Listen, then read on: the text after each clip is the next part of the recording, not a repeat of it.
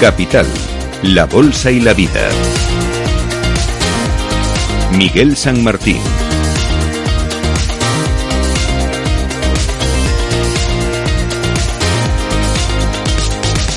Momento ahora para hablar de tecnología, para hablar de innovación, para hablar de inteligencia artificial, pero de cómo está influyendo en la ciberseguridad, porque este va a ser uno de los temas que se va a tratar en la 31 edición del gran evento anual de la tecnología en España, que es el que organiza la asociación Aslan con 180 fabricantes y proveedores. Los días 17 y 18 de abril en el Palacio de Congresos de Madrid va a tener lugar esta nueva edición bajo el título IA, un gran avance en digitalización, todo cambia con nosotros y ahora vamos a saludar al resto de invitados. Está Francisco Verderas, que es el director general de la asociación. ¿Qué tal? Muy buenas. Muy buenos días, Miguel, y todos los oyentes. Con eh, todo lo que nos supone ¿no? ese cambio de la inteligencia artificial que es eh, más que presente porque hay que adaptarse ya.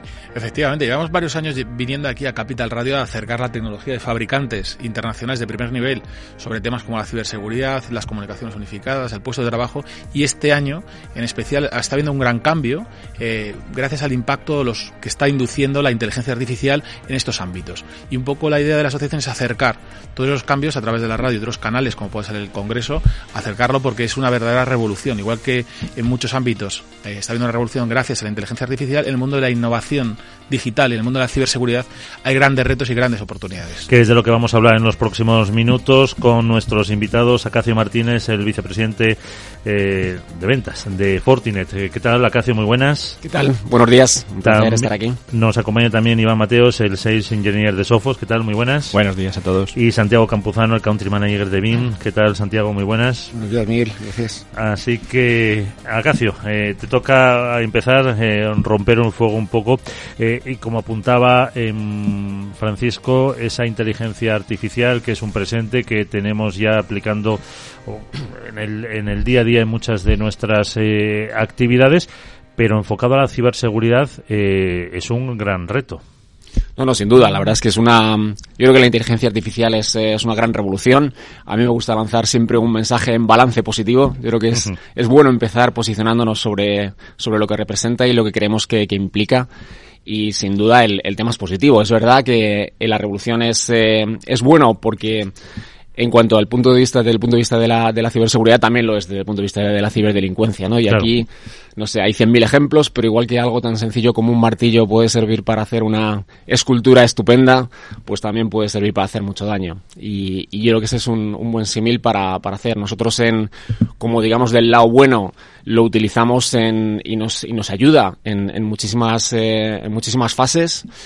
Pero efectivamente también tenemos que tener en cuenta que los ciberdelincuentes lo pueden utilizar y además es una herramienta que tiene una ventaja y es que no tiene un coste, un coste elevado y que tiene una, una fácil accesibilidad. Y además, eh, a lo mejor en alguno de los casos también tenéis que eh, ver el lado bueno y el lado malo, estar preparados para intentar Por adelantarse supuesto. a lo que pueden hacer los, los malos, ¿no? Por supuesto, por supuesto. Eh, Iván, ¿cómo lo ves tú esta relación eh, amor-odio? Bueno, la verdad que este año pasado, sobre todo, y el anterior, eh, el, el crecimiento y el boom, ¿no? De, de la IA, sobre todo la IA generativa, que es la que lo ha hecho, sobre todo, mucho más visible, pues nos ha hecho entender que, que hay herramientas que, que o las utilizas o estás fuera. Y de hecho, lo que yo creo es que la, la IA va a sacar mucho las vergüenzas a quien no la utilice. Básicamente hay una herramienta que ahora permite, ya permitía, pero ahora que se conoce más, eh, permite ir muy rápido y es una herramienta que sirve para infinidad de infinidad de tareas, trabajos y ya sean buenas o malas. Y, bueno, pues lo que vamos a ver es cómo se va incorporando esa IA a las diferentes soluciones, cómo cada uno de los eh, campos donde se enfoca van a ser más que necesarios y sobre todo que van a cambiar también las cosas que le pedimos a las herramientas. Y eso pasa siempre que aparece una nueva herramienta que te deja hacer cosas que antes no pensabas que podías hacer. Cuando, cuando a día de hoy pues le puedes pedir una herramienta que te genere ya una imagen retocada, por ejemplo, para no hablar solo de ciberseguridad, eh, pues te das cuenta que lo siguiente va a ser ya eh, pues pedirle directamente una foto tuya en algún sitio o conseguir una voz que diga el mensaje justo que tú quieres, cosas que antes a lo mejor te resultaban mucho más difíciles. Y eso es lo mismo que le pasa también a los ciberdelincuentes. Ellos hasta ahora tenían una serie de trabas que la IA les va a eliminar. Y por tanto vamos a ver cómo ellos van mucho más rápido y nosotros inevitablemente o vamos también a la misma velocidad o nos vamos a ir quedando pues un poco a, a la retaguardia. Y Santiago, como dice el lema del Congreso, todo cambia. Y mm, como apuntaban, no se puede no estar. Bueno, es que estás obligado a estar precisamente, yo creo, el punto clave lo ha dicho Acacio, ¿no? El punto clave lo ha dicho Acacio. El hecho de eh, que los ciberdelincuentes estén utilizando soluciones de IA te obliga a estar al menos a su nivel. Y digo al menos porque realmente es casi un imposible. Tú ten en cuenta que la ciberdelincuencia es 1,5 veces el mercado del tráfico de drogas a nivel mundial. O sea, la pasta que mueve es algo descomunal. Es el 1,5% del PIB a nivel mundial. ¿Qué ocurre? Por mucho que las empresas se quieran eh, posicionar, invertir, adelantar, es muy difícil estar por delante de ellos. La única opción que tienes es pensar por delante de ellos para realmente evitar al máximo que te puedan dañar. Eh, nosotros desde, desde Lumen hacemos un, un estudio todos los años, que el, llamamos el informe ransomware, y en el informe ransomware nos salió que el 85% de las compañías, de las organizaciones, para ser más genérico, habían sido ciberatacadas, con mayor o con menor impacto. Eh, no todos estos ataques iban con inteligencia artificial, pero sí muchos de ellos. Cuanto más avanzado sea el ataque, más avanzada tiene que ser la defensa, tanto en la parte preactiva, la parte, es decir, antes de que ocurran las cosas, que ahí es donde pues, precisamente pues, compañías como Fortinet o Sophos ayudan muchísimo y son líderes en el mercado para hacer ese, esa orientación, como en la parte reactiva, donde todo el mundo del Modern Data Protection para permitir la resiliencia de los entornos. Entonces, hay que prepararse de dos formas ante ese cambio que ya viene, que nos obligan a hacer los propios ciberdelincuentes. O sea, si nos quedamos parados, estamos caducados. Mm. Ah, y ahí, eh, también como os mencionaba Santiago, mm, claro, vosotros trabajáis también para empresas, evidente, evidentemente. ¿Se van concienciando de, de eso? ¿Se lo van tomando en serio o, o todavía... eh, vamos a esperar un poquito. No, yo, yo creo que hay una gran concienciación que, que sobre todo en los últimos años eh, ha sido exponencial. Eh, digamos que todo lo relacionado con, con ciberseguridad eh, ya se considera un riesgo de negocio. Hasta hace muy poquito era un riesgo tecnológico, con lo cual se metía en el, en el saco de esos riesgos tecnológicos. Ahora se considera un, un, un riesgo de negocio por el, más del 75% de las empresas, ¿no? Con lo cual eso demuestra que sí que hay una concienciación clara y que, y que está en, en los consejos de dirección de las empresas. Iván. Bueno, yo creo que muchos se van concienciando a golpe de susto, básicamente. Por los ataques que decía Santiago. Claro, al final eh, mucha gente pensaba que tenía una estrategia medianamente decente y yo estoy protegido con mis herramientas de siempre, que además las seleccionamos hace X años y, y bueno, pues se dan cuenta de que ya no vale y que si esa solución no ha evolucionado a la velocidad necesaria, eh, pues le vienen los sustos y pues muchas veces ahí es cuando de repente tienes esa conversación con ese cliente o con esa empresa que te dice, mira, necesito un producto más evolucionado, necesito algo que incorpore también estas tecnologías, eh, en ambos, en, en varios campos, no solo en la parte de detección para poder eh, ser algo más rápido, sino también que a mí me ayude a trabajar y que a mí me permita eh, dedicarme a mi negocio y que vosotros os encarguéis de vigilar, por ejemplo, que pasa muchas veces también. Y, y en esa parte sí que creo que se va concienciando. Luego hay que hacer muchos casos de uso que a la gente se le queda un poco la cara a cuadros cuando, cuando le cuentas pues que un cibercriminal puede hacerle un seguimiento, que puede modificarle una voz, que puede reescribir un email para que parezca creíble que lo puede volver a escribir para que parezca más creíble. O sea, se van dando un poco cuenta de que, de que el ojo humano eh, necesita ayuda y que las, las soluciones de toda la vida no, no valen. Porque hay, eh, a lo mejor, no sé, en las organizaciones todavía cierto desconocimiento, no de que pueden ser atacados, porque las herramientas las tienen hace tiempo, pero mm, sí del potencial mm, que puede suponer la inteligencia artificial para eso también. Bueno, por partes. Conscientes de que pueden hasta ser atacados, todo el mundo lo Por- desea, como bien decías, ¿no? Pero con la aplicación ahora de la, de la IA. Con la aplicación de la IA los riesgos aumentan mucho, ¿no? Ahora tú tienes una parte de todo lo que es el social engineering, decía él, que te puede cambiar la voz, te pueden sustituir, la- pueden hacer muchísimas cosas que antes pues eran mucho más complicadas de hacer. Eh, además, una de las cosas que aporta la inteligencia artificial es que preparan ataques los, los ciberdelincuentes que, igual que tu defensa es más activa, más adaptable, más flexible, sus ataques también lo son. Entonces, incluso pueden buscar dentro de un mismo ataque distintas puertas traseras o buscar distintas alternativas de hacer las cosas, ¿no? Pero cuando estamos hablando al final de todo lo que es el social engineering, todo lo que son ciberataques inteligentes con esa flexibilidad y adaptabilidad que comentaba anteriormente, eh, también buscan que cada vez las tecnologías que utilicemos las compañías, utilizan las compañías, son más complejas y la complejidad al final conlleva una cosa, en muchos casos, que son más eh, eh, fallas que generan fallos en los, en los productos, ¿no? Muchas veces en el desarrollo de los aplicativos, en los procesos, los procedimientos. Entonces, todo lo que se haga va a ser poco, sí que hay una concienciación. Yo creo que las compañías, eh, y Acacio lo, lo comentaba, ¿no? El tema de lo ven como un coste realmente, o sea, ya es una parte de la inversión que tienen que hacer, eso es un coste en términos que tiene que ir a un balance, que tienes una parte de inversión en seguridad realmente grande. Eh, el problema está en que la inversión en seguridad siempre es ilimitada, porque siempre podrías gastar más y mejorar tu sistema. Entonces tienes que valorar tus riesgos y los impactos. ¿no? Entonces ahí es uno de los grandes problemas que hay eh, y que a qué impactos te enfrentas. Si son pues el lucro cesante, si es el daño reputacional, si es que te roban información, si es que información confidencial te la publiquen, si es que publica información de tus clientes. Entonces los riesgos son infinitos. Tienes que ver en cuáles tienes que poner las prioridades para poderlo controlar.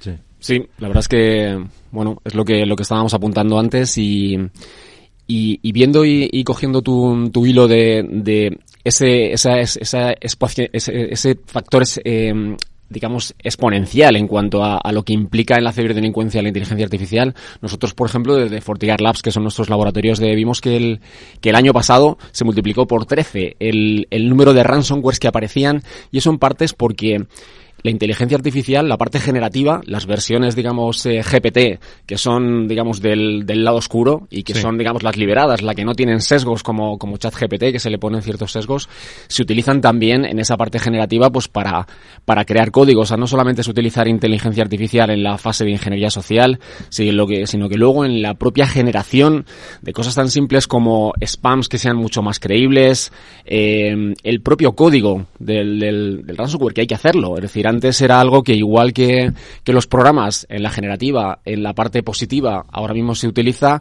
en la parte negativa también se puede escribir mucho más rápido, ransomware mucho más complejo, mucho más difícil de detectar y eso hace que efectivamente, y se está demostrando, que se multiplica eh, muchísimo ese, esos niveles de, de, ransomware, que como sabéis es una palabra que todo el mundo reconoce porque ha tenido impacto y que ha, ha aparecido en, en los medios de comunicación normales por porque su impacto ha implicado el, parar el negocio de organismos públicos y empresas.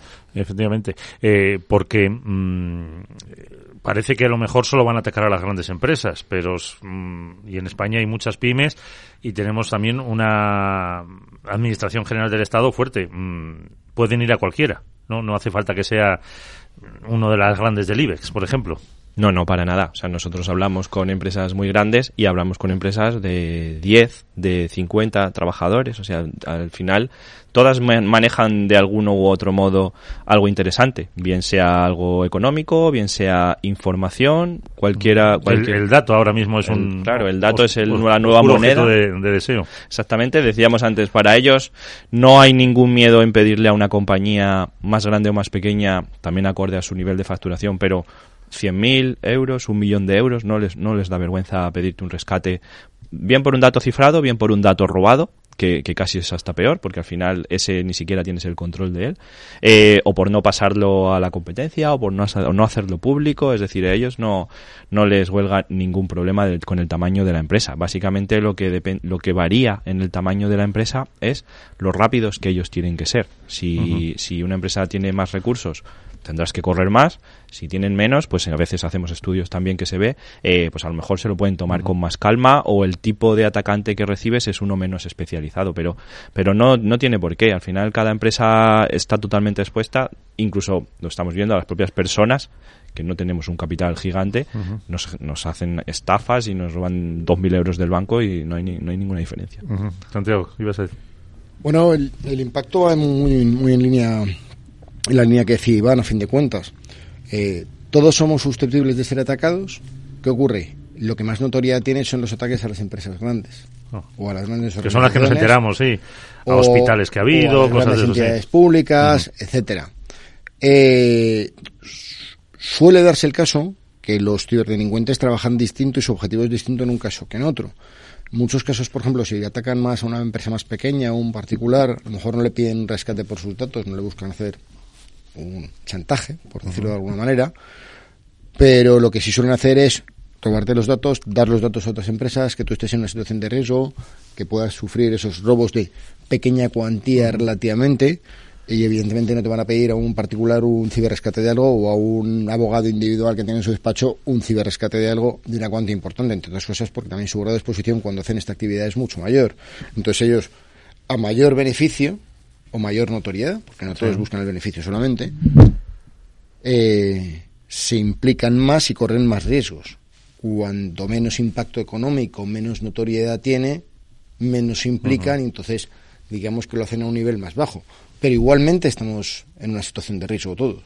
Y todos necesitamos tener nuestros sistemas adecuados, eh, tanto de seguridad, vuelvo a decir, proactiva como reactiva, mantener la resiliencia en un momento dado, porque al final todo el mundo es susceptible de que en su casa, y uno de los activos más importantes ya no económicos, tu vida personal, que en muchos casos está en tu ordenador, en tu móvil, etcétera, por días puedes decir que está en tu nube, tienes un riesgo importante de que puedes perder parte de tu información.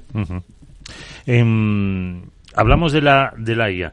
¿Se puede entrenar? ¿Cuánto tiempo lleva para, para que detecte esos eh, patrones? Eh, ¿Se está trabajando con, con darle material para que eh, ella misma vaya, vaya mejorando?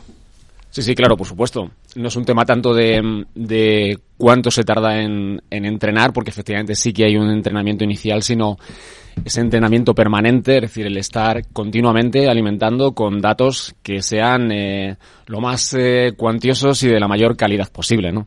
En este caso, bueno, en, en- en- en lo que nosotros aplicamos, pues con más de de 10 millones de dispositivos que tenemos eh, por todo el mundo ya eh, implantados, lo que nos supone es una fuente de, información muy importante para efectivamente alimentar nuestra inteligencia artificial, de la que luego se nutren todas las herramientas que hay. Eso en cuanto a inteligencia artificial.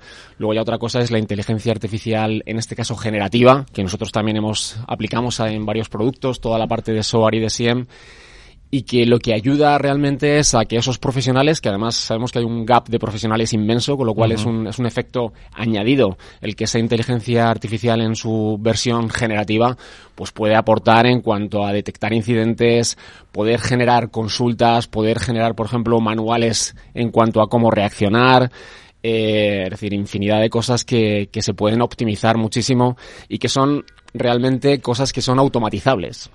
Claro, porque esos eh, entrenamientos, la propia generativa te lo va te lo va avanzando, te lo va haciendo, te va ayudando para ir consiguiendo al final los, los patrones que decías, ¿no? Un poco en ese sentido. Bueno, la generativa realmente es la forma de explotar y, La- que, la y IA. que- y efectivamente la IA y que te lo dé pues en un formato que sea mucho más eh, entendible, que te ofrezca texto, te ofrezca vídeo, te ofrezca, te ofrezca digamos una salida de toda esa información que está ahí correlada y que está y que está almacenada para, para que la puedan utilizar y que se pueda, de la que te, te puedas, digamos, de alguna manera, no solamente las herramientas aplicando inteligencia, sino además las personas pudiendo ahorrarse muchísimo tiempo. Porque somos conscientes de todo lo que puede evolucionar o todo lo que ha, mm, desde las primeras versiones del GPT hasta ahora.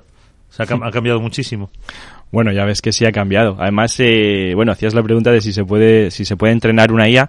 De hecho, hay todo un campo de la IA que es el Machine Learning, que consiste en entrenar IAs, ¿vale? Y, y ahí, de hecho, dentro del Machine Learning hay diferentes formas de entrenar a la, a la máquina. Eh, por ejemplo, en el caso de Sophos, pues Sophos adquirió una compañía en 2017 que llevaba 10 años diseñando eh, un algoritmo de autoaprendizaje. Algoritmos que ya basaban a su aprendizaje en, pues, en redes neuronales, en el deep learning, en algo que fuera capaz de incorporar un gran volumen de datos diario para mejorar cada día.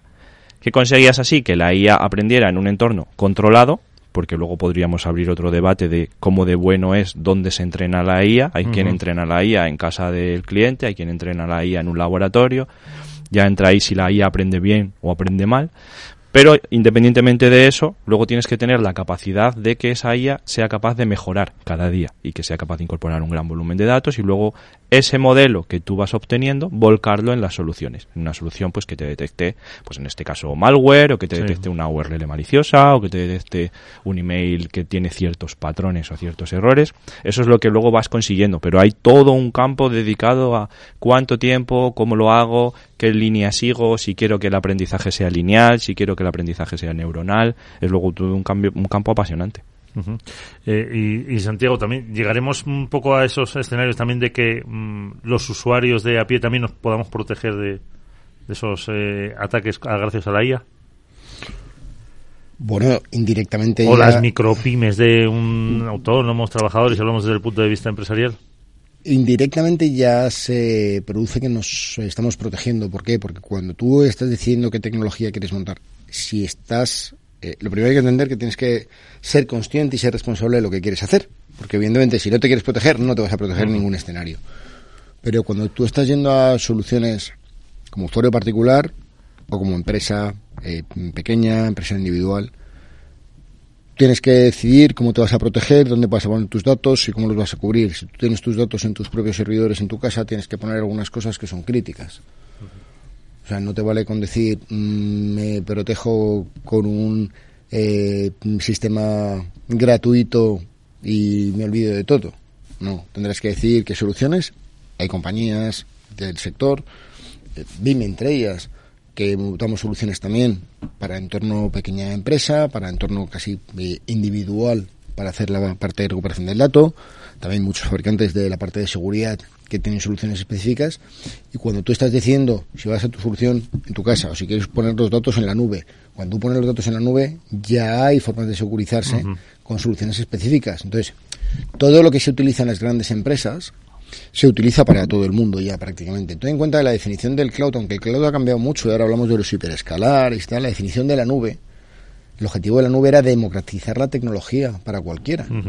Y, y en seguridad es probablemente donde más se deben de beneficiar las organizaciones, porque las soluciones que están al alcance de las grandes entidades, en muchos casos, ya sea porque vas a una nube o ya sea porque decides qué solución tecnológica quieres montar en tu eh, casa, entorno más privado, eh, entorno de empresa personal que te decía, eh, tienes el beneficio de lo que se hace para las grandes empresas que esté a tu alcance. Entonces, eso ya se está haciendo realmente.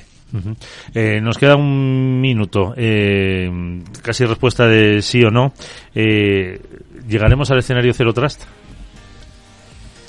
Bueno, un escenario Zero Trust no es, no es tanto llegar, sino implementarlo. Un escenario Zero Trust es una, una, filosofía de seguridad en la que lo que haces es confías en nada, o sea, no confías en, en absolutamente nada y empiezas a abrir a determinados usuarios, de determinados dispositivos, a determinadas aplicaciones, con lo cual lo haces de una forma pues totalmente controlada, ¿no? Sí. Iván.